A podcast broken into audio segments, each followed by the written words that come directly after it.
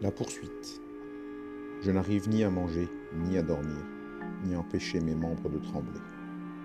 Dès que le soleil se lèvera, je quitterai cet endroit. Cela fait depuis le début de l'obscurité que je suis bloqué ici, et j'ai tellement peur. Avant d'arriver ici, j'ai couru et marché je ne sais combien d'heures. Tout le reste du jour, sous un soleil accablant, sans m'arrêter. Maintenant que je suis un temps à l'abri, je retire une à une et à grand-peine les épines d'acacia qui se sont fichées dans mes hanches et au bas de mon dos. Elles m'ont transpercé et se sont restées accrochées quand j'ai dû me faufiler en force sous la haie pour m'enfuir. Le coin est relativement désert et j'espère que les rares individus que j'ai croisés le long de la route ne leur parleront pas de moi et qu'ils feront mine de ne pas avoir vu, même si mon allure pitoyable les a forcément interpellés. Je sais bien qu'ils me cherchent, ils m'ont pisté depuis l'aube. Je sais bien qu'ils ne vont pas laisser tomber. Je suis si fatigué. Je me force à avaler quelques bouchées de la viande que j'ai volée en partant. Je me sens si accablé. Comment ai-je pu en arriver là? Pourtant hier encore tout allait bien. Hier encore j'étais bien. Ma famille était là pour moi et j'étais là pour elle. Nous sommes forts ensemble. À la maison, c'est maman qui commande. Papa n'a trop rien à dire, mais je l'aime bien. Dorénavant, je ne dois compter que sur moi-même. Je suis loin d'eux, je suis en exil. Jamais je ne pourrai les revoir. Même mes frères, qui parfois me maltraitent, vont me manquer. La nuit avance lentement. La lune est encore très haute. Les étoiles sont troublées. Seuls quelques glapissements et aboiements sinistres viennent fendre l'air, encore étouffant. Ma gorge est sèche, je suis si fatigué. Mon corps n'est que bleu, plaie et écorchure. Je ne dois pas m'assoupir, je dois rester vigilant. Je, me suis endormi. Le soleil est déjà chaud. J'ai raté l'aube. Je dois partir avant qu'ils ne me retrouvent. Et voilà, je les entends déjà. J'entends l'écho de leur appel. Ils sont encore sur mes traces. Je jaillis au dehors de ma cachette pour me précipiter sur le chemin de terre rouge d'où je suis venu. Après la confusion de mon réveil en sursaut, je me rends compte un peu plus tard que je vais au-devant de mes assaillants. Ils sont là. Je les vois de l'autre côté de la trouée ouverte dans un bosquet dense de forbes candélabres. Stop En un éclair, je me jette à plat sur le chemin vers Milan. J'attends un peu. Ils ne m'ont pas vu, c'est sûr. Sinon, ils accourraient pour me prendre. Je repars lentement à reculons, menton au ras du sol, pour ne pas être vu, puis en sens inverse, dans le chemin qui descend et qui tourne. Et maintenant, je cours. Je cours de toutes mes forces. Dans ma fuite, je trébuche et je roule dans un fourré. J'effraie une volée d'oiseaux qui nichent là. Ils ont sont postés sur des amas de branches et de brindilles garnis de maigres herbes sèches en guise de matelas. Pourvu que leur large mouvement en cercle et que leur piaillement réprobateur n'attirent pas l'attention sur moi. J'ai mal. Dans mon évasion de la réveil, le grand m'a blessé à la cuisse. Il a réussi à entailler profondément. J'ai peur. Ils sont tout près. J'ai l'impression de sentir leur souffle sur ma nuque. Là, pas si loin. La colline, je vais pouvoir les semer, les perdre et m'échapper. J'ai soif. Je suis essoufflé. J'allette. Les cris qui m'ont tiré de mon sommeil se font de plus en plus lointains. Je leur ai échappé. Je me repose un peu à l'ombre d'un immense arbre. Hier encore, j'étais heureux avec elle. Eux, ils me cherchent pour se venger. S'ils le pouvaient, ils me déchiqueteraient ils ne veulent rien comprendre. Je l'ai fait parce que j'en avais le droit. Je ne regrette rien. Elle était là pour moi. Eux, ils ne veulent rien savoir. Ils ont voulu me l'enlever. C'était leur sœur et alors, pour me donner du courage, je pense à elle. Je suis trop épuisé pour courir. J'ai un point de côté et ma hanche me lance. Du sang coule encore un peu le long de ma cuisse. Ma plaie n'est pas très jolie à voir et par endroits en plus du sang. Elle soigne d'un liquide clair de larges croûtes sombres se sont formées en surface. Je fais ce que je peux pour en chasser les mouches qui sont attirées par l'odeur du sang coagulé. Ça me gratte horriblement. Si je ne me soigne pas bientôt, je vais avoir de la fièvre. Je marche, je trottine, je me traîne encore quelques kilomètres. Mais les blessures, la fatigue, la soif et maintenant la faim entament sérieusement mon endurance et mon moral. Je reste caché derrière un éboulis une grande partie des heures les plus chaudes du jour à tendre l'oreille pour les entendre arriver. Je me demande si cette attente n'est pas pire que la confrontation. En fin d'après-midi, le soleil est encore haut, mais il tape un peu moins dur. Alors je me remets en route. Les rochers, les pierres, le sol réverbèrent puissamment la chaleur. Il fait tellement sec. J'ai tellement soif. Il me faut de l'aide, mais j'ai peu d'amis. Ma famille est plutôt mal vue par ici. On nous évite, on nous craint, on nous méprise. Nous avons mauvaise réputation. On dit de nous que nous vivons sur le malheur des autres et que la mort nous accompagne partout, que notre activité est répugnante. La vérité, c'est que des croque-morts, il en faut bien. Moi et ma famille, on rend bien service à cette communauté. C'est mon arrière-arrière-grand-mère qui a fondé l'entreprise familiale. Et depuis trois générations, on fait le sale boulot. Ce boulot qui dégoûte les autres. Si on n'est pas là, qui ferait cette besogne? Plus j'y pense, plus je trouve ça injuste. Ils vont me lyncher, c'est sûr, pour une fois que je m'intéresse à quelqu'un de bien vivant. Alors pour me donner du courage à nouveau, je repense à elle. Je repense à notre rencontre, elle était là, près de la petite mare, et souvent le soir, les vieux se promènent. Elle parlait en direction de l'eau verdâtre, d'où les yeux jaunes la fixaient et lui répondaient. Je me suis tout de suite intéressé à elle. Les yeux jaunes aussi s'intéressaient à elle. Je l'ai approchée doucement, sans un bruit. Elle m'a vu et nous avons parlé. Je lui ai parlé de moi et de mes envies, et écoute avec patience sans m'interrompre ou me contredire.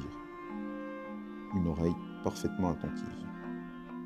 Puis elle est devenue agitée, elle a voulu partir, elle ne voulait plus m'écouter. Je l'ai retenue d'abord, elle s'est beaucoup débattue, elle a crié. Je voulais qu'elle se taise pour qu'on puisse reprendre notre conversation. Elle criait plus fort encore. Il fallait que je la calme. Alors j'ai envie de l'étreindre. C'était plus fort que moi. Je l'ai serré fort. Je sentais sa peau contre moi et à travers elle son cœur battre, battre, battre. Sa respiration devenir de plus en plus rapide, de plus en plus courte et irrégulière. Et j'ai serré plus fort encore, pour qu'elle m'appartienne totalement. Puis son souffle s'est ralenti. Je ne percevais plus que ses expirations, comme de petits râles rauques. Une étrange ombre de grisaille a envahi ses yeux marrons. La vie l'avait quitté. J'ai alors relâché mon étreinte. J'ai réalisé qu'elle n'était plus qu'une carcasse molle et inanimée.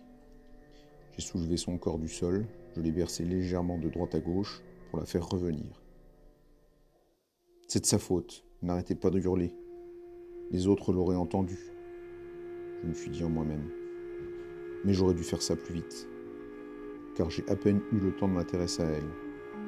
C'est là que les autres sont arrivés, alertés par les appels. Ils m'ont couru après et depuis je fuis. Elle me manque, son parfum me manque, son goût me manque. Je n'arrive plus à courir. Les douleurs qu'occasionne ma profonde plaie m'aiguillonnent de façon lancinante. Et je n'ai plus la force de chasser les mouches qui se massent maintenant par dizaines. Tant pis après encore plusieurs heures d'une marche sinueuse entre les rochers. Je distingue maintenant les toits de quelques habitations éparses. Je connais cet endroit. On a eu un client pas très loin. Le type était tellement imposant qu'on a dû s'y mettre à quatre. Mes frères et mon père. Ma mère s'était déjà rendue chez une autre famille endeuillée. Je vais me rapprocher un peu. Peut-être qu'ils n'oseront pas me suivre jusque-là. Mais je dois aussi faire attention. Les gens d'ici ne sont pas mieux que les autres. Ils ne m'aiment pas beaucoup non plus. Je me dis que je vais prendre par la route du haut, comme ça je pourrai les voir venir de loin. Je n'arrive plus du tout à plier ma jambe.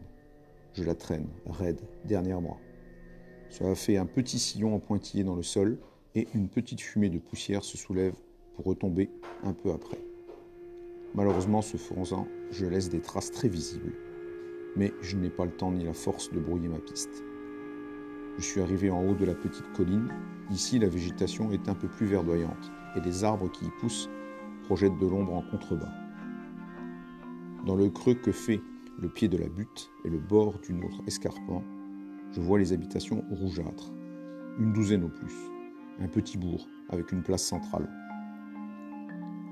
À première vue, l'endroit semble figé dans le temps. Le temps y est suspendu. À tout moment, je m'attends à voir quelqu'un sortir d'une porte. Mais en y regardant de plus près, le lieu est abandonné. Les murs de certaines maisons sont éventrés par endroits, les toits sont crevés, d'autres sont parfaitement intacts. C'est certain, les gens qui habitaient là sont partis. Je peux sans risque m'approcher plus. Je descends me cacher là. Là, je resterai au moins quelques heures, pour la nuit peut-être. Je rentre dans la première habitation dont la porte est ouverte. Il fait très sombre. Je m'écroule. Je me sens fébrile. J'ai soif. Je tremble encore. Mais ce n'est plus de la peur. C'est la fièvre. Ma plaie s'est infectée. Elle sent. C'est une fragrance qui m'est familière. Ça ne me gêne pas. J'espère que les autres ne verront pas qu'il n'y a personne et qu'ils n'oseront pas venir me chercher ici jusqu'au milieu des gens. Après tout, cette bande-là n'est pas spécialement appréciée non plus. Les minutes passent sans un bruit. J'ai bu un peu d'eau croupie que j'ai trouvée au fond d'un récipient qu'on a laissé là. Mon attention se relance. Je suis épuisé. Je suis sur le point de m'endormir. Lorsque, dans le contre-jour de l'embrasure de la porte, se découpe une immense silhouette. Ils sont là, ils m'ont retrouvé.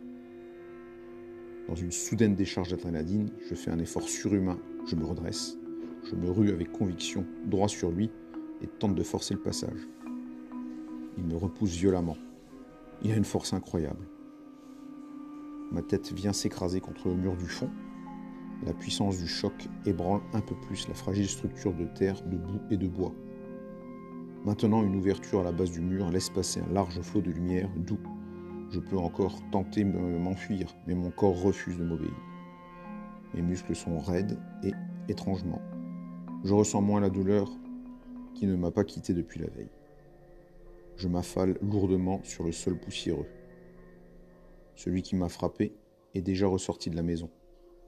Je regarde en direction de la porte et en faisant un effort, je les distingue. Comme de hautes formes très pâles, ils m'attendent à l'extérieur. Je me traîne comme je peux en dehors du bâtiment. Je sens le goût de mon propre sang dans ma bouche. Dans le choc, je me suis mordu la langue. Ils sont quatre et s'approchent nonchalamment de moi. L'individu à qui la silhouette dans l'embrasure de la porte est vraiment grand. Il me tourne le dos, fait encore quelques pas, puis s'arrête et fait volte-face pour finalement revenir vers moi. Il s'approche encore un peu plus.